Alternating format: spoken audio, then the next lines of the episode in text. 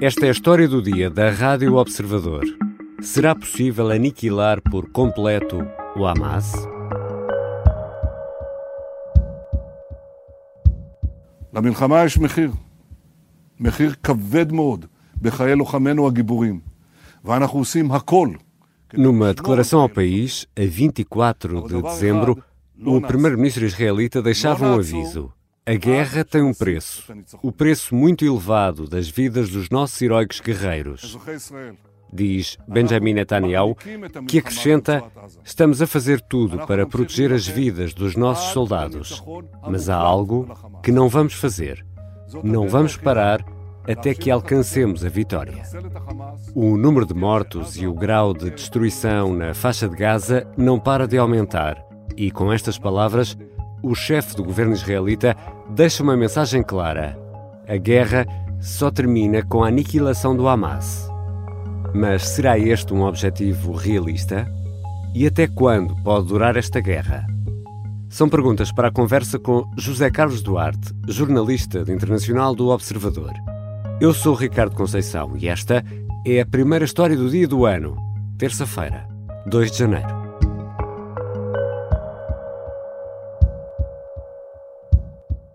Bem-vindos, Zé Carlos. Olá, Ricardo. Estamos já muito perto dos três meses de guerra intensa em Israel. Qual é o grande objetivo israelita neste conflito?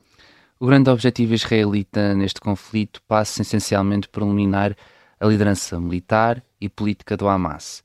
Este objetivo foi logo traçado momentos após os ataques eh, de 7 de outubro, em que os militantes do Hamas fizeram uma incursão em solo israelita, e na base desta ideia está o facto de que Israel uh, nunca sofrerá no futuro um ataque deste tipo, hum. um, assegurando também uh, a segurança da população. Esse é o principal objetivo por trás da, desta eliminação do Hamas. Além disso, outro, outro grande objetivo atualmente de Tel Aviv é que os reféns que estão na faixa de Gaza desde 7 de outubro sejam libertados. Porque ainda há reféns, não é? Exatamente, ainda há cerca de 150 reféns que estão na faixa de Gaza e, portanto, Israel quer libertá-los. Houve já uma primeira libertação uhum. de cerca de 60, mas uh, ainda faltam, ainda estão muitos, principalmente homens e militares, que foram raptados a 7 de outubro. E nestes uh, três meses sabemos quantas pessoas já morreram, quer de um lado, quer do outro? Sim, uh, em Gaza a contabilização é feita pelo Ministério da Saúde, que é controlado pelo Hamas, uhum. uh, e segundo os, seus cálculos, morreram mais de 21.300 pessoas. Israel estima que 8 mil dessas 21 mil são uh, militantes do Hamas e os restantes são civis, mas não são números nenhuma identidade independente, ou seja, nós uhum. não podemos confirmar que estes números correspondem à realidade. São os números que o Hamas dá. Exato. Do lado de Israel, desde o início da invasão terrestre, ou seja, três semanas depois de 7 de outubro, com que Israel entrou pela faixa de Gaza adentro, as forças de defesa de Israel uh, dizem que já morreram 165 soldados. Estes números são mais ou menos fidedignos porque é propriamente... Uh... Isso além dos 1.200 uh, que terão morrido no... Exato, exato. Para além desses 1.200 que morreram na sequência dos ataques de 7 de outubro. E o grau de destruição, e todos vamos podendo ver nas imagens que nos chegam do, do Médio Oriente, o grau de destruição é muito elevado. Em que medida é que, e perante a violência desta resposta israelita, até que ponto é que Israel mantém aquele apoio internacional que se manifestou logo na primeira hora na resposta que foi dada aos ataques terroristas a 7 de outubro? Israel tem perdido efetivamente algum apoio principalmente do Ocidente. Esse apoio internacional veio mais de países do, do Ocidente, da União Europeia, dos Estados Unidos, uh, e tem perdido algum apoio nos últimos tempos. Mas os Estados Unidos continuam a ser o grande aliado de Israel e o presidente Joe Biden continua a estar do lado do governo israelita no objetivo de, da luta contra o terrorismo. Portanto, esse continua a ser o grande sustento moral uhum. que os Estados Unidos têm dado a Israel. No entanto, até Washington tem vindo a criticar algumas, algumas ações de Israel e as, o tom aumentou recentemente, principalmente após Israel ter começado a atacar o sul de Gaza. Isto porque, quando começou a invasão terrestre, as autoridades israelitas ordenaram que a população se deslocasse para sul. para poderem desencadear a operação militar. Agora, com os ataques no sul, na faixa de Gaza, a população fica sem para onde ir. Uhum. Daí que os Estados Unidos tenham criticado já essa ação do governo israelita e tenham até pedido precaução para ter em consideração a vida dos civis. Mas, é, Carlos, quando tu dizes que eh, esse apoio tem diminuído, há países que já eh, mudaram a sua, a sua forma de, de apoiar ou, ou sente-se nas palavras e nos atos que há uma diminuição do apoio? Eu acho que, que a diminuição do apoio é mais implícita, ou seja, hum, acho que não é okay. é tão clara. Não é tão explícita. Exato. É? Temos, por exemplo, há um caso que é o que é a Espanha. O Pedro Sánchez até tem sido bastante vocal contra Israel, uhum. até causou vários problemas diplomáticos com a embaixada israelita em Madrid.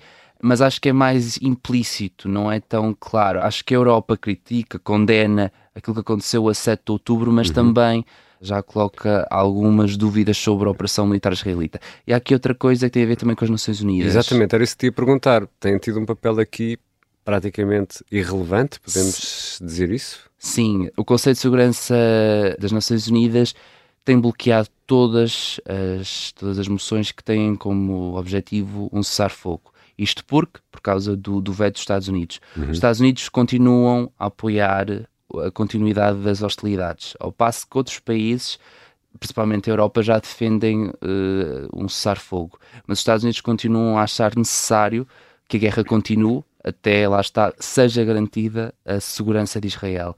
Não tanto, se calhar, a, destruição do Hamas, mas a segurança de Israel esteja garantida e que não haja um ataque destes outra vez no futuro. E a nível interno, como é que a opinião pública israelita uh, tem lidado com isto? No início, ou pelo menos nas primeiras, primeiras semanas, houve um apoio claro e inequívoco à ação do governo. Esse apoio mantém-se? Sim, esse apoio mantém-se. As sondagens têm vindo a provar isso. Uh, cerca de dois terços uh, dos israelitas continuam a apoiar a ação, a ação militar de governo e continuam a estar por trás e a apoiá-la e também apoiam o objetivo de destruir o Hamas. Portanto, Sim. este objetivo não é só do governo, não é só de Benjamin Netanyahu, do primeiro-ministro, é também da sociedade israelita. Os israelitas querem realmente que o Hamas seja destruído. Aniquilado. Aniquilado e dois terços acreditam que isso será possível. Portanto, também aqui não é só o governo, é o governo e a opinião pública estão do mesmo lado. Já voltamos à conversa com José Carlos Duarte, jornalista do Observador. Perante esta posição irredutível israelita, quanto tempo poderá durar esta guerra?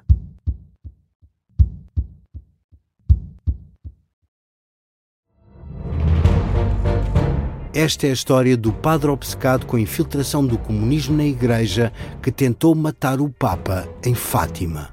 Que raio de coincidência! No dia 13 de maio. E, a partir desse momento, o Papa Voitila nunca mais deixa de olhar para Fátima. Episódio 1 O Anticristo em Fátima. Matar o Papa é uma série para ouvir em seis episódios e faz parte dos Podcast Plus do Observador um novo episódio a cada terça-feira. Os assinantes do Observador têm acesso antecipado a todos os episódios desta série, já disponíveis em observador.pt. Os Podcast Plus do Observador têm o apoio da Kia. Estamos de regresso à conversa com José Carlos Duarte, jornalista de internacional do Observador. José Carlos, pelo que explicaste, Israel não dá mostras de desistir uh, tão cedo. Há aqui outra vertente que é importante perceber. E há condições económicas em Israel para garantir uma guerra prolongada que traz uma grande despesa, como se pode imaginar? Para já ainda não é claro se será capaz de sustentar o esforço de guerra. Ah, mas é certo que o primeiro-ministro israelita, Benjamin Netanyahu, já veio alertar de que esta guerra terá um preço elevado. Uh, e portanto aí já se deduz que Israel poderá vir a ter dificuldades em continuar o conflito. Mas acho que ainda não há, honestamente, uma real dimensão dos custos uhum. uh, que a guerra poderá trazer a Israel. Um, e acho que a situação ainda é um bocadinho indefinida, portanto, ainda não há grandes respostas nesse domínio. Vamos aqui olhar um pouco também para o outro lado, uh, para a capacidade do Hamas para contra-atacar e para se defender dos ataques israelitas. Nesta altura, eh, qual é a capacidade do Hamas para aguentar estas investidas israelitas? obviamente que, e começo por dizer isto, as capacidades uh, militares do Hamas não são tão boas como as de Israel. Israel tem um complexo militar industrial muito forte, Uhum. com- produz armamento de ponta, o Hamas não tem nada disto. Mas o que é facto é que no terreno as coisas, as diferenças esbatem-se um bocadinho. Isto porque os militantes do Hamas conhecem muito bem a faixa de Gaza e estão organizados de uma maneira em que há militantes a defender cada bairro. Ou seja, eles estão tão espalhados por toda a faixa de Gaza que isso traz problemas a a Israel. Não só porque conseguem, por exemplo, esconderem-se, conseguem fazer emboscadas, conseguem eh, eh, contornar aqui a superioridade israelita. Misturam-se com a população civil? Exato, é uma das, é uma das táticas utilizadas ah, e isso dá-lhes alguma capacidade para suster a ofensiva israelita. Isto porque também a faixa de Gaza é uma, é uma zona do mundo, uma das zonas do mundo mais densamente populada, daí que estes combates em zonas urbanas acabem por beneficiar, em termos de conhecimento de terreno, a Hamas. Também há a questão dos túneis, Uhum. isso é muito importante. Os túneis são uma importante infraestrutura que o Hamas construiu ao longo de décadas para se esconder e para, que não, para, para não ser visto Israel, e isso acaba por, eh, por complicar também a vida às tropas israelitas que têm que destruir os túneis e, e os túneis não se sabe muito bem a dimensão que têm, nem para onde vão, e portanto isso acaba mesmo por tornar aqui a tarefa das forças de defesa de Israel mais difícil do que originalmente até se pensava. Mas, José Carlos Duarte, se eh, o Hamas tem uma capacidade bélica inferior à israelita, como acabaste de explicar, mas tem capacidade bélica e económica também para aguentar uma, uma guerra longa, até, até, até onde pode chegar esta resistência? Pergunta é difícil de responder, há aqui várias é eu variáveis.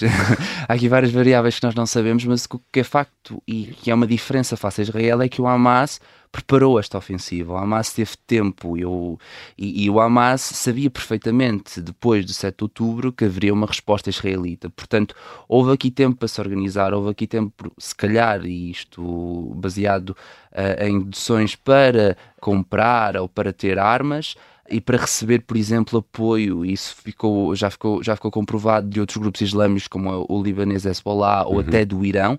Ou seja, o Hamas teve aqui uma capacidade de preparação que o permite, neste momento, sustentar esta guerra. Agora, Israel é superior e isso pode e, e deverá trazer grandes inconvenientes ao Hamas. E eu acho que o principal problema será como é que eles vão ter armas no futuro próximo.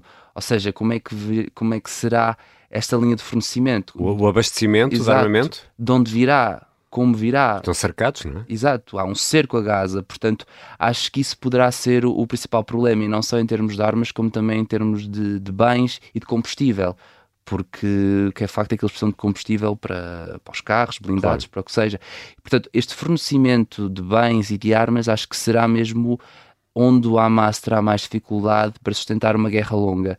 Mas, lá está, há túneis, há todo o mundo que nós não conhecemos, há ligações com o Hezbollah, ligações com o Irão, que poderão também ajudar eh, o, o Hamas a sustentar esta guerra. Portanto, há assim uma espécie de, de quase capacidade eh, infinita, infinita não será, mas só para, para dar aqui uma ideia de regeneração, ou seja, se, se- se determinado líder eh, é apanhado, eh, se conseguem destruir uma célula, há outra que nasce ao lado? Sim, isso é um dos pontos nevrálgicos da estratégia do Hamas. Ou seja, o Hamas está muito bem organizado para quando um líder morre, um líder é detido, um líder é capturado, há logo ali uma estratégia já bem definida para que haja essa substituição, para que haja alguém que vá desempenhar os seus cargos. Ou seja, a linha de comando está muito bem montada e eles sabem perfeitamente os cargos que têm de ter enquanto são soldado raso ou enquanto são comandante.